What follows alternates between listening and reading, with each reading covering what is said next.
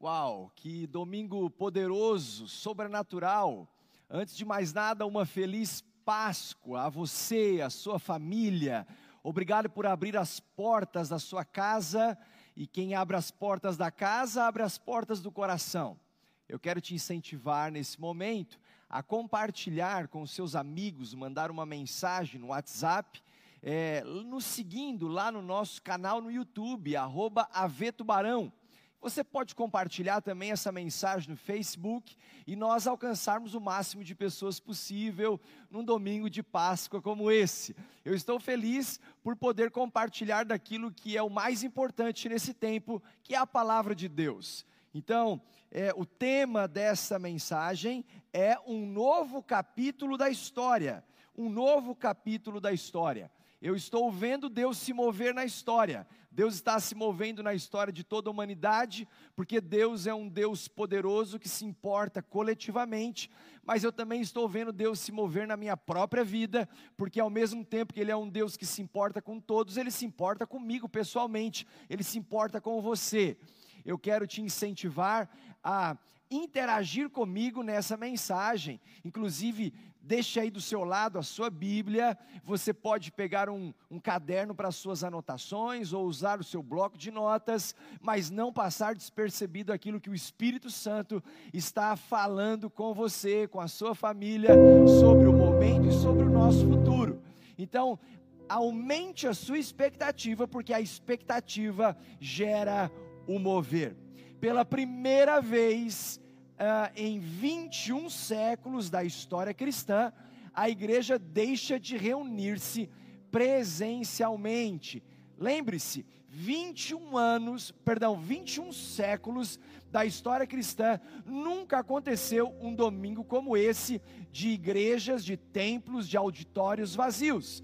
Mas ainda assim, eu tenho uma boa notícia: é que mesmo com as igrejas vazias, os templos e auditórios vazios, saiba, saiba, creia nisso. O túmulo do nosso Senhor também está vazio. Ele morre, mas ele ressuscita depois no terceiro dia.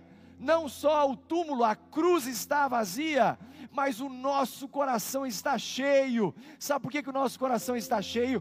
Porque o trono está ocupado. E quem está assentado no trono? Jesus Cristo.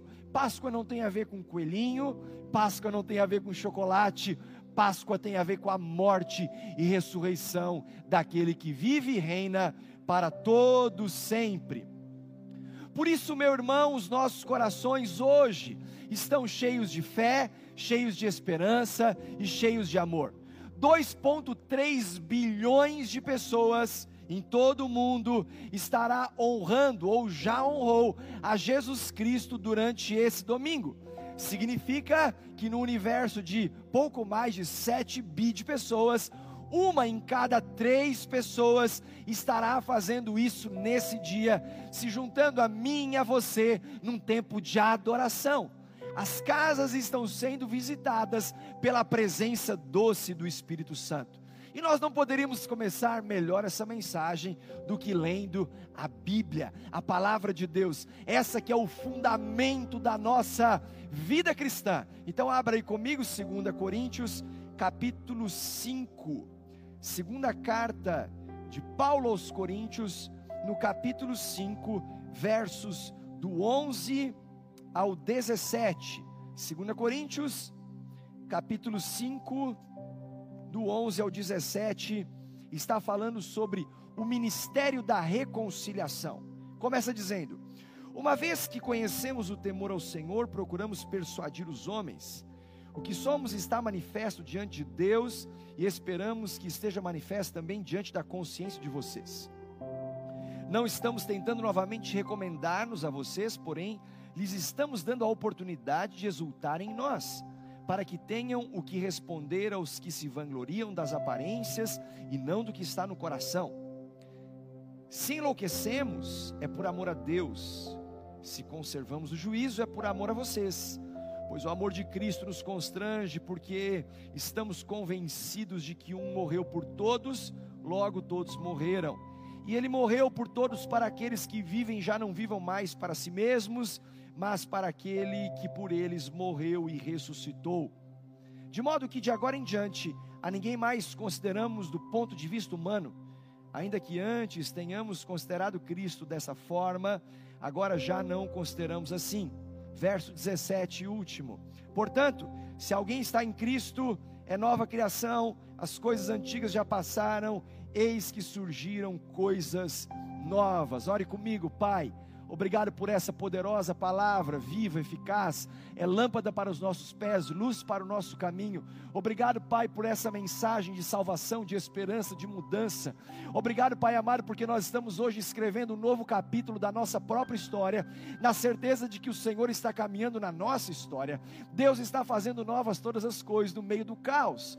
Pai, eu te peço em nome de Jesus, visita cada lar, cada família, cada coração e traz, ó Deus amado, uma colisão com o poder do novo, porque nós estamos vivendo uma coisa nova.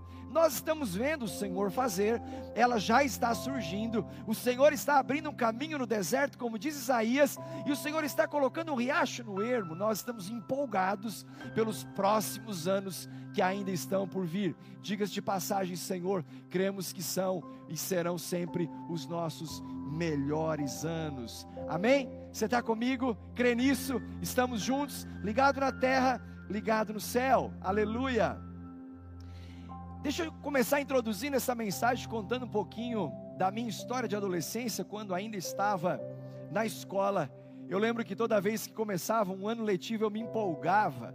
Eu me empolgava porque eu saía com os meus pais para comprar os materiais é, escolares para o próximo ano que estava por começar era uma empolgação, porque eu saía para escolher o caderno, aquela capa, quando era uma, um ano de Copa do Mundo, é, tinha uh, os jogadores estampados, é, ou em outro ano qualquer, os personagens dos super-heróis, ou aquelas pessoas que nós nos identificávamos, uma capa diferente, um design moderno, enfim. Eu gostava daquilo que era novo, porque quando eu pegava um caderno novo, eu sabia que eu preencheria ao longo dos meses que estava por vir.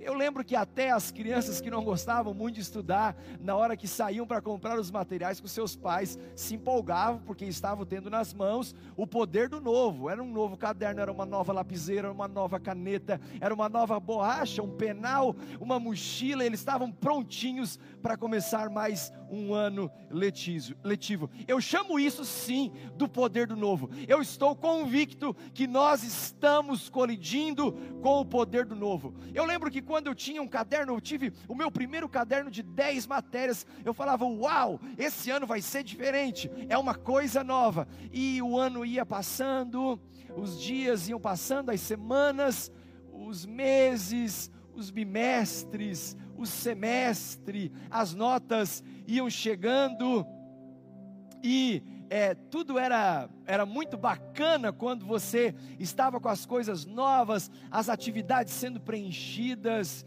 e os dias ia passando, o fim do ano ia chegando e aquele caderno de 10 matérias sendo preenchido, matéria por matéria, conteúdo sendo vencido, e era uma coisa impressionante porque a, aquele caderno novo do começo do ano, ele foi dando lugar aos rabiscos, às, às palavras escritas, quando erradas apagávamos, escrevíamos outra vez, quando começávamos a escrever de caneta, é, nós tomávamos um cuidado redobrado, porque sabíamos que ao errar nós usávamos então os corretivos, e nós não queríamos ter aquela marca naquela página, enfim, e quando era necessário nós arrancávamos as páginas daquele caderno, as orelhas de burro iam aparecendo, o caderno se rasgava, pintávamos os estojos, a mochila rasgava, enfim,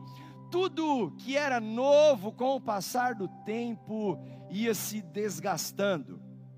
Bem, isso acontecia todos os anos. O ano terminava, vinham as férias, e quando estávamos para começar o novo ano, depois de um tempo de descanso, uma nova saga se iniciava dos materiais e novamente o poder do novo, a gente se empolgava e tudo começava outra vez. Bem, eu quero falar com você nessa noite de Páscoa, num domingo, domingo da ressurreição, sobre a importância de escrever um novo capítulo da sua história, a sua história com Jesus, a sua história com a sua família, a sua história com a humanidade, a sua história conectada com as nações da terra, mas como pano de fundo, você se colidindo com o poder do novo.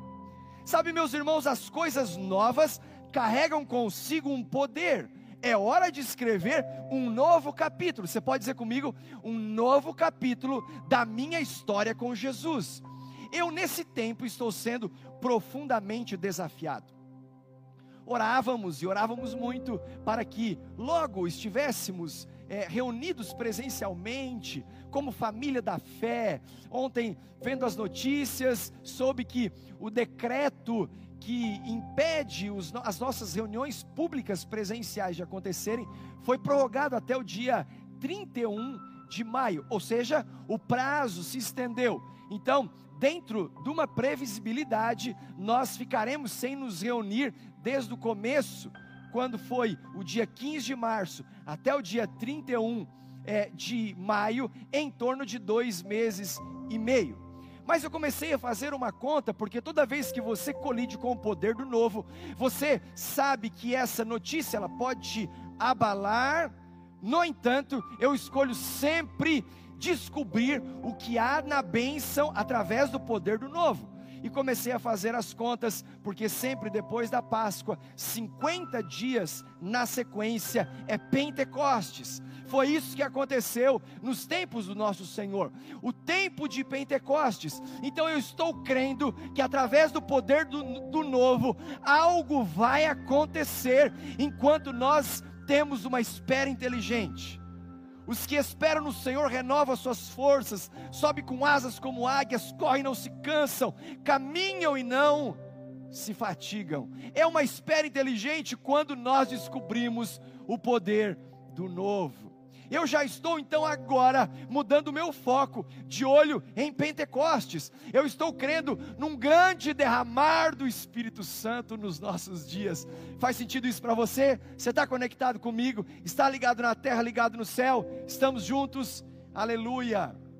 Ontem eu estava tomando banho e Deus fala sempre de formas inusitadas com cada um, com as suas particularidades. E no meu momento, é, eu estava lá ouvindo o Espírito Santo falar, dizendo é, que eu precisava me preparar para um inverno rigoroso.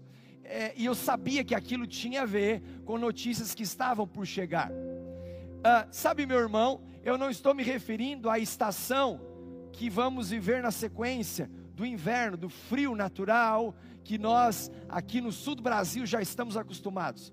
Eu estou falando do inverno rigoroso que nós estamos enfrentando como igreja, que nós estamos enfrentando como sociedade, que os empresários estão enfrentando nas suas carreiras, que os profissionais da saúde estão enfrentando na sua profissão, que o governo, que todos nas suas é, devidas realidades estão enfrentando os seus invernos.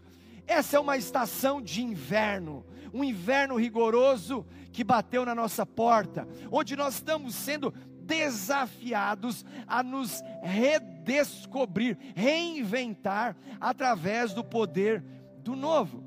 Quando eu penso nesse inverno rigoroso, eu me deparo com a realidade de como Jesus atravessou a estação dos seus invernos rigorosos. O Jesus homem que culmina a sua trajetória na Páscoa, num domingo como esse, preencheu todo o seu caderno de dez matérias. Hoje está sendo entregue nas suas mãos um novo caderno de dez matérias. A pandemia está é, separando a história entre antes e depois desse, dessa estação, dessa temporada de um inverno rigoroso. O grande desafio é como nós vamos sair depois de tudo isso. Jesus, na sua trajetória de aproximadamente 33 anos, ele suporta invernos rigorosos, a ponto de dividir a história entre antes e depois a história da humanidade está dividida entre antes e depois de Cristo. Ei, meu irmão, essa pandemia chegou para separar a minha e a sua vida entre antes e depois. Essa Páscoa é uma mudança de fase. Essa Páscoa é uma mudança de estação, mas as mudanças de fase acontecem num momento como esse, e chegou a hora de escrevermos um novo capítulo dessa história. Agora, para isso, deixa eu te falar uma coisa: nós temos que ser novas pessoas, nós temos que viver diferente, nós temos que ter novas atitudes, nós temos que repensar nas nossas prioridades.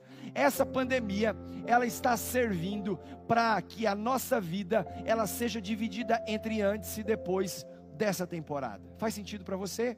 Eu não tenho dúvida que pessoas chegaram de um jeito estão num processo de mudança, de transformação e ali na frente serão muito diferentes. Eu não quero te dizer o que você tem que fazer daqui para frente mas eu quero te ajudar e ensinar em quem você deve ser. Você precisa ser uma nova pessoa.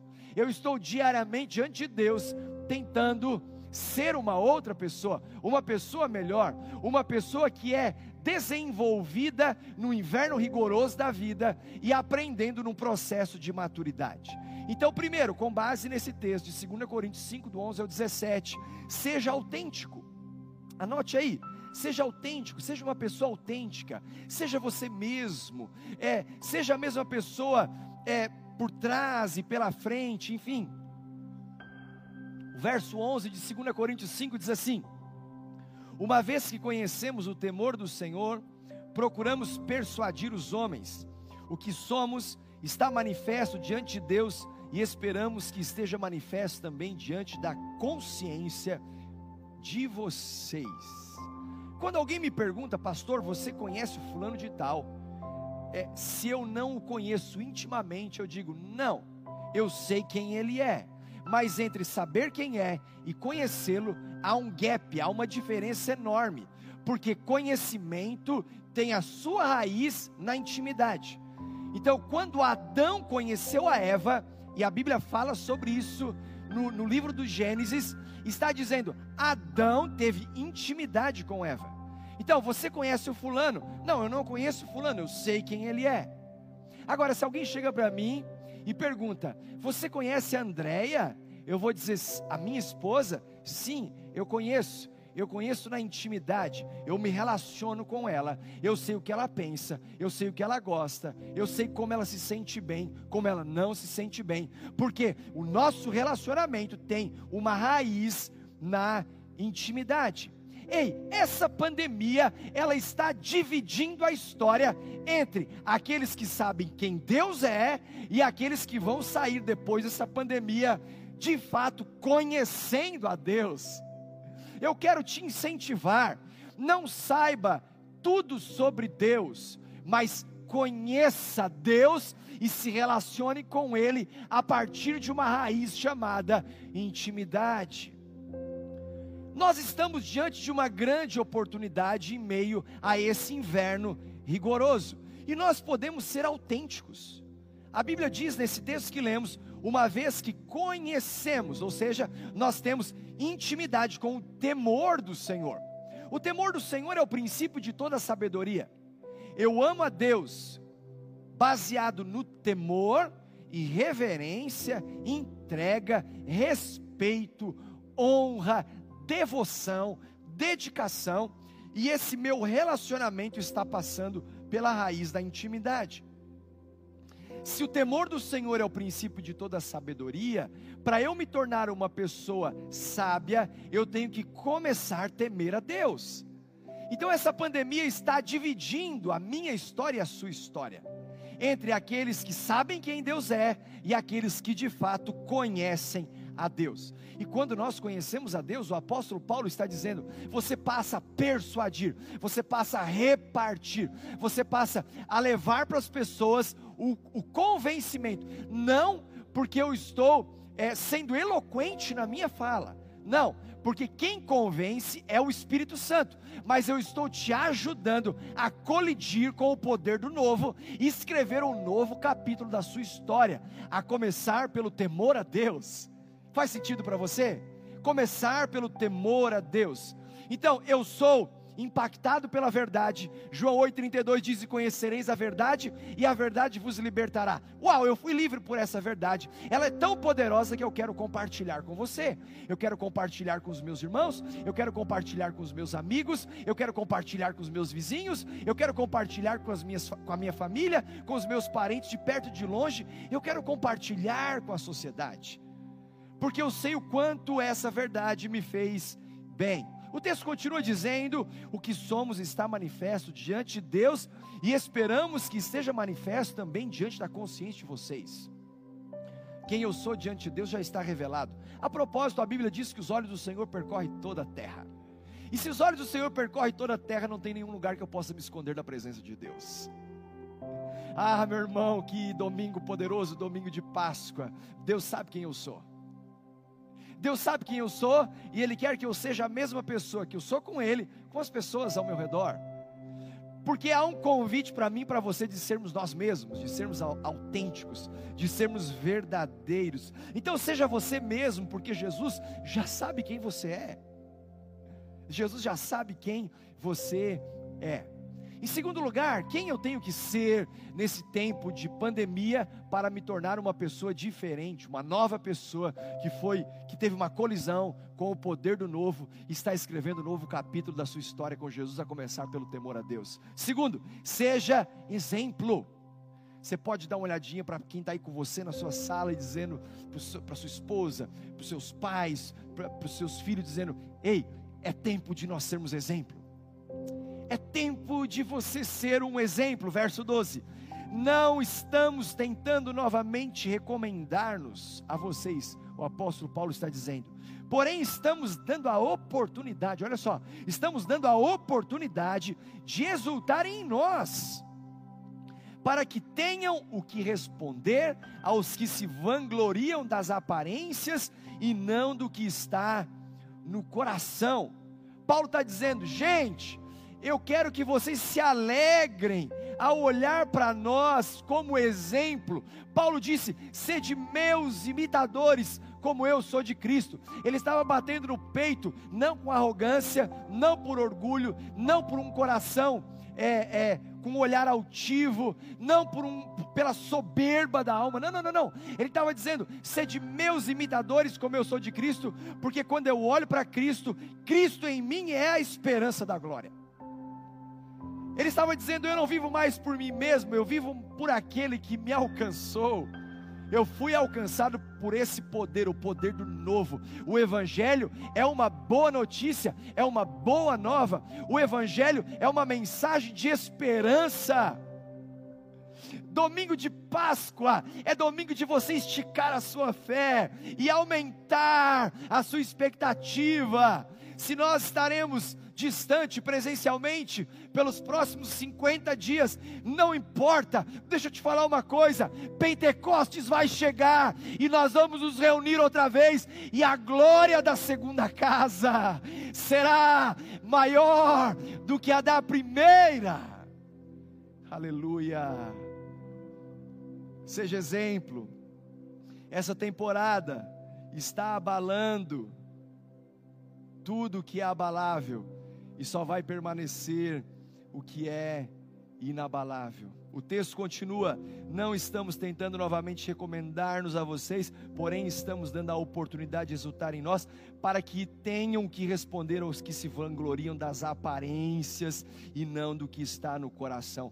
Paulo está dizendo, gente, esse tempo é tempo de nós mudarmos as prioridades, porque o que de fato importa não é o exterior, o que de fato importa é o interior o que vale é o coração.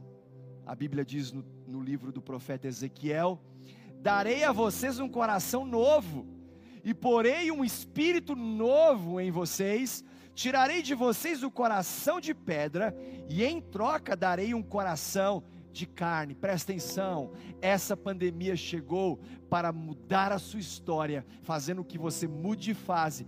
Quando você que só conhecia Deus, de, você só sabia quem Deus era, de ouvir falar, mas hoje você passa a conhecer a Deus com base na raiz da intimidade. Aleluia. Quem você vai ser? Quem você vai ser no futuro? O que você vai ser no futuro começa com uma semente plantada a partir de hoje. Portanto, seja sábio. É tempo em que nós não podemos ser meninos inconstantes, levados por qualquer vento de doutrina. Provérbios diz que no silêncio até o tolo passa por sábio.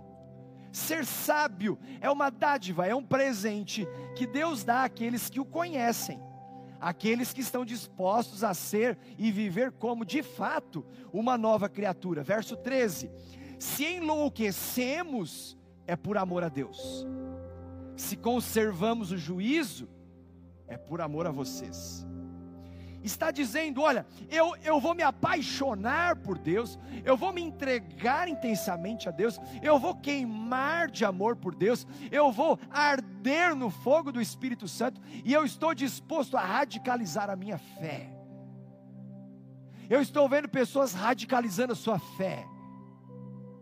A palavra radical tem na sua essência, na sua origem, raízes as pessoas que estão radicalizando a sua fé estão sendo intensas ao criarem raízes, estão fundamentando a sua vida no poder do novo, da mensagem de esperança e de salvação, ao mesmo tempo que eu devo conservar o meu juízo por amor às pessoas.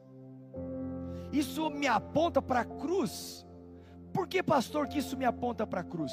Porque a cruz ela está explícita entre um amor vertical e um amor horizontal. Isso é a cruz. Eu amo a Deus sobre todas as coisas. E porque eu amo a Deus sobre todas as coisas e Deus não tem problema de autoestima, ele olha para mim e fala: "Filho, agora eu quero que você pegue todo esse amor, entregue e rendido a mim e canalize para o seu próximo". Então eu devo amar a Deus sobre todas as coisas e o meu próximo como a mim mesmo. Isso é sabedoria.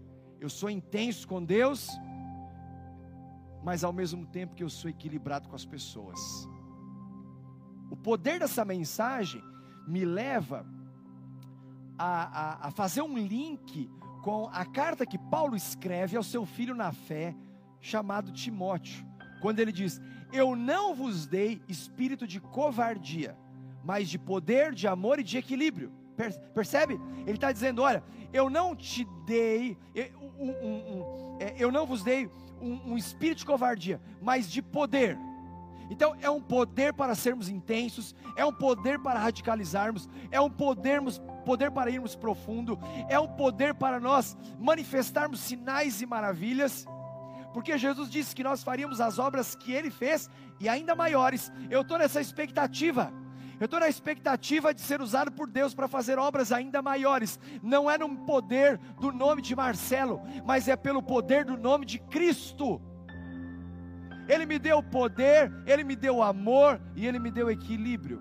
Então eu radicalizo na minha fé e eu uso de bom senso com as pessoas ao meu redor. Isso é cruz, é a mensagem da cruz o amor a Deus em primeiro lugar, que é repartido com as pessoas que me cercam. Quem eu serei ali na frente, depois que tudo isso passar, é onde essa pandemia vai separar aqueles que sabem quem Deus é e quem conhece a Deus de verdade. Quarto, seja convicto. Você tem convicção? Você tem convicção?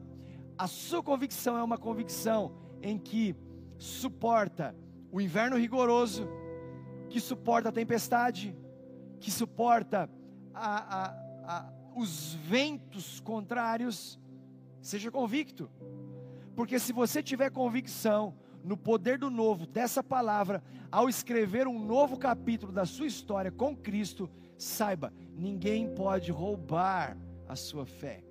Verso 14: Pois o amor de Cristo nos constrange. A Páscoa me leva a um constrangimento desse amor. Continua o texto dizendo: Porque estamos convencidos de que um, um, quem é esse um? Esse um é Cristo, Jesus Cristo de Nazaré. Morreu por todos, logo todos morreram. Eu estou convencido, e eu oro para que você seja convencido, que Cristo morreu por mim, Cristo morreu por você, Cristo morreu para aqueles que estão ao nosso redor. A Bíblia diz que Cristo morreu por todos, logo todos morreram. Um morreu por todos, então todos são participantes da sua morte. É o que esse texto está querendo dizer. Para ilustrar melhor, nós estamos no meio de uma pandemia.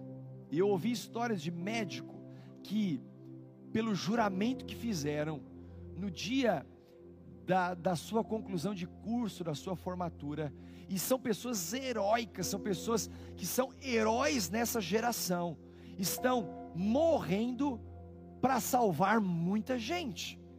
Uau! Que atitude nobre! A propósito, eu faço um parênteses aqui.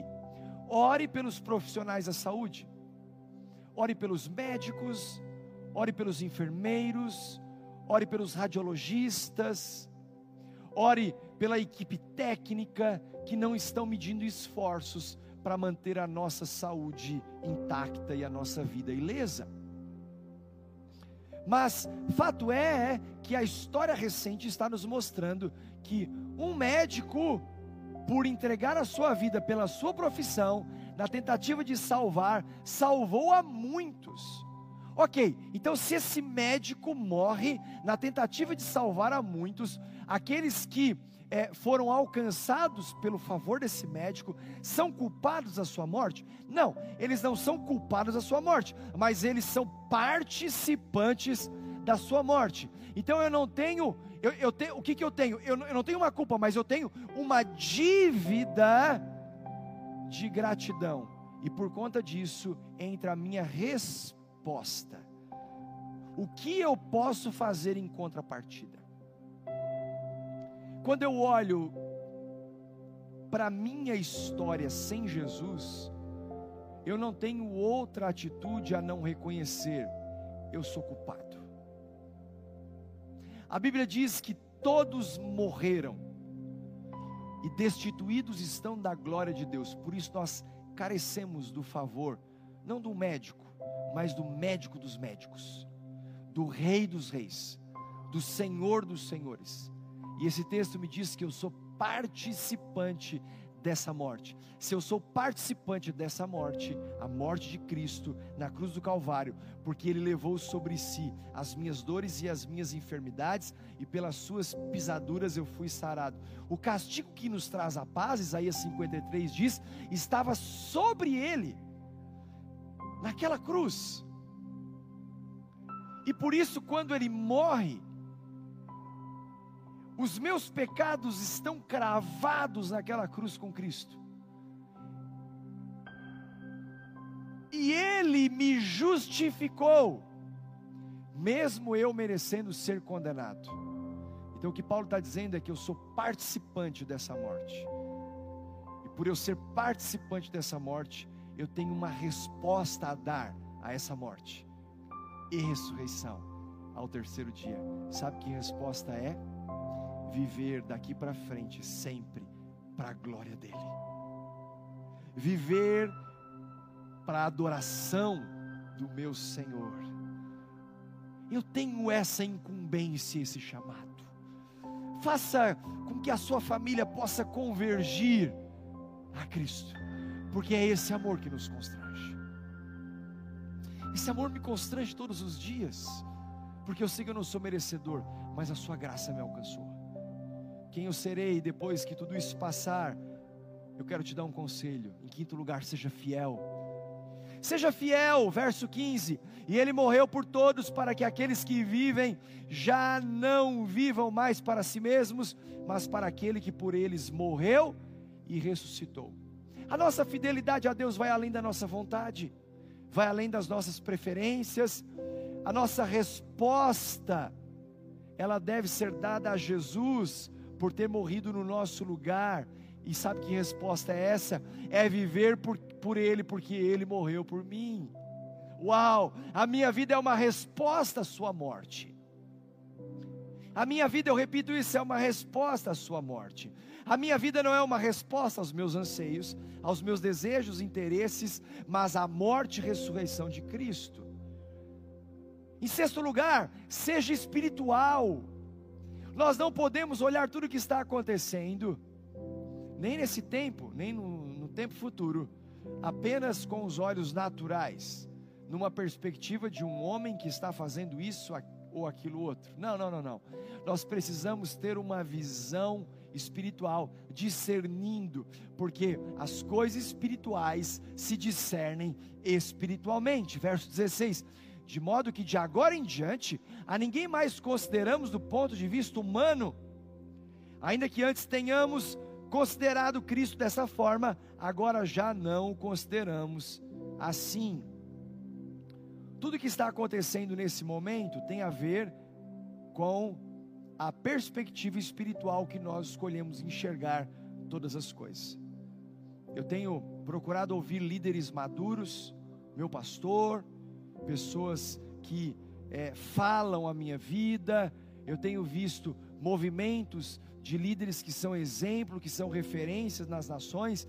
Estava assistindo, por exemplo, o pastor é, Rick Warren nesse na última segunda-feira, dando uma mensagem de Páscoa, junto é, com Brian Houston, líderes espalhados, sete líderes espalhados pelos continentes. Uh, Carlito Paz e a pastora Leila estavam ouvindo o T.D. Jakes falando também, e uma das coisas que o Jakes falou é que quando nós olhamos para toda essa pandemia, nós temos que olhar com um olhar espiritual e saber que nem tudo nós temos uma resposta. Aliás, nós não precisamos ter resposta para tudo. Nós temos que ser resposta à redenção que nos foi apresentada na cruz. Não temos que dar opinião em tudo. Não temos que dar palpite em tudo. Não temos que ter uma palavra para tudo. Esse é o momento onde nós temos que crescer no secreto. Esse é o momento que nós temos que nos desenvolver no secreto e saber que Aquele que começou a boa obra, Filipenses capítulo 1, verso 6.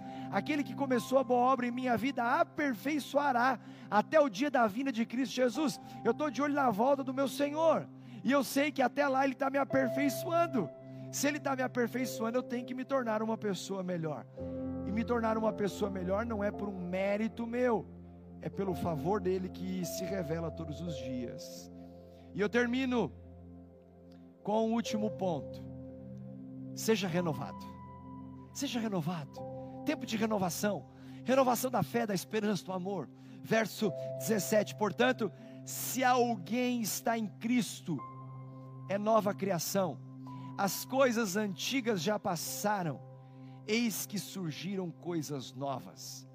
Sabe aquele cara que começou a pandemia de um jeito, mas que vai ser irreconhecível quando tudo isso terminar? Esse camarada é você sou eu. Nós que estávamos acostumados a um tipo de vida, o Senhor potencializou a nossa fé ao gastarmos e investirmos tempo no secreto. Eu estou muito animado com o futuro. Espero que você também, porque eu estou escrevendo um novo capítulo da minha história com Jesus. Eu estou sendo colidido com o poder do novo, e eu não posso sair pior do que eu entrei. Eu preciso melhorar porque a minha fé está sendo esticada. Meu irmão, quando essa pandemia passar, eu vou olhar pelo retrovisor e um velho Marcelo vai ficar para trás. Eu estou sendo aperfeiçoado. A vida dupla tem que ficar para trás. A dúvida tem que ficar para trás. A dúvida de quem eu sou, a dúvida de quem o Senhor me chamou para ser eu olho para essa palavra e eu não tenho outra conclusão a não ser declarar todo dia: eu sou o que a Bíblia diz que eu sou, eu tenho o que a Bíblia diz que eu tenho, eu posso o que a Bíblia diz que eu posso, e eu vou onde a Bíblia diz que eu tenho que ir. Aleluia! Ah, meu irmão, esse é o poder do novo, da mensagem de salvação e de esperança. Eu não posso sair dessa pandemia com dúvida de quem está no controle do universo. Eu não posso sair dessa pandemia com dúvida de quem está governando a minha vida. Eu preciso sair depois de tudo isso, convicto que uma renovação tomou conta do meu coração. E eu termino te dizendo: um caderno de dez matérias, novinho em folha, está nas suas mãos. Comece a escrever a primeira linha, a partir de agora, a partir dessa Páscoa, do dia 12 de abril de 2020, que é um marco na sua história. A pandemia chegou para dividir a tua história entre antes, por apenas saber quem Deus é, e depois, por conhecê-lo, baseado na raiz da intimidade com esse Evangelho. Amém? Ore comigo, feche seus olhos, Pai. Obrigado por essa poderosa mensagem. Obrigado, Deus amado, porque o Senhor está fazendo novas todas as coisas. Obrigado pela ceia. Obrigado, Senhor, porque nós temos a oportunidade de nos assentarmos à mesa.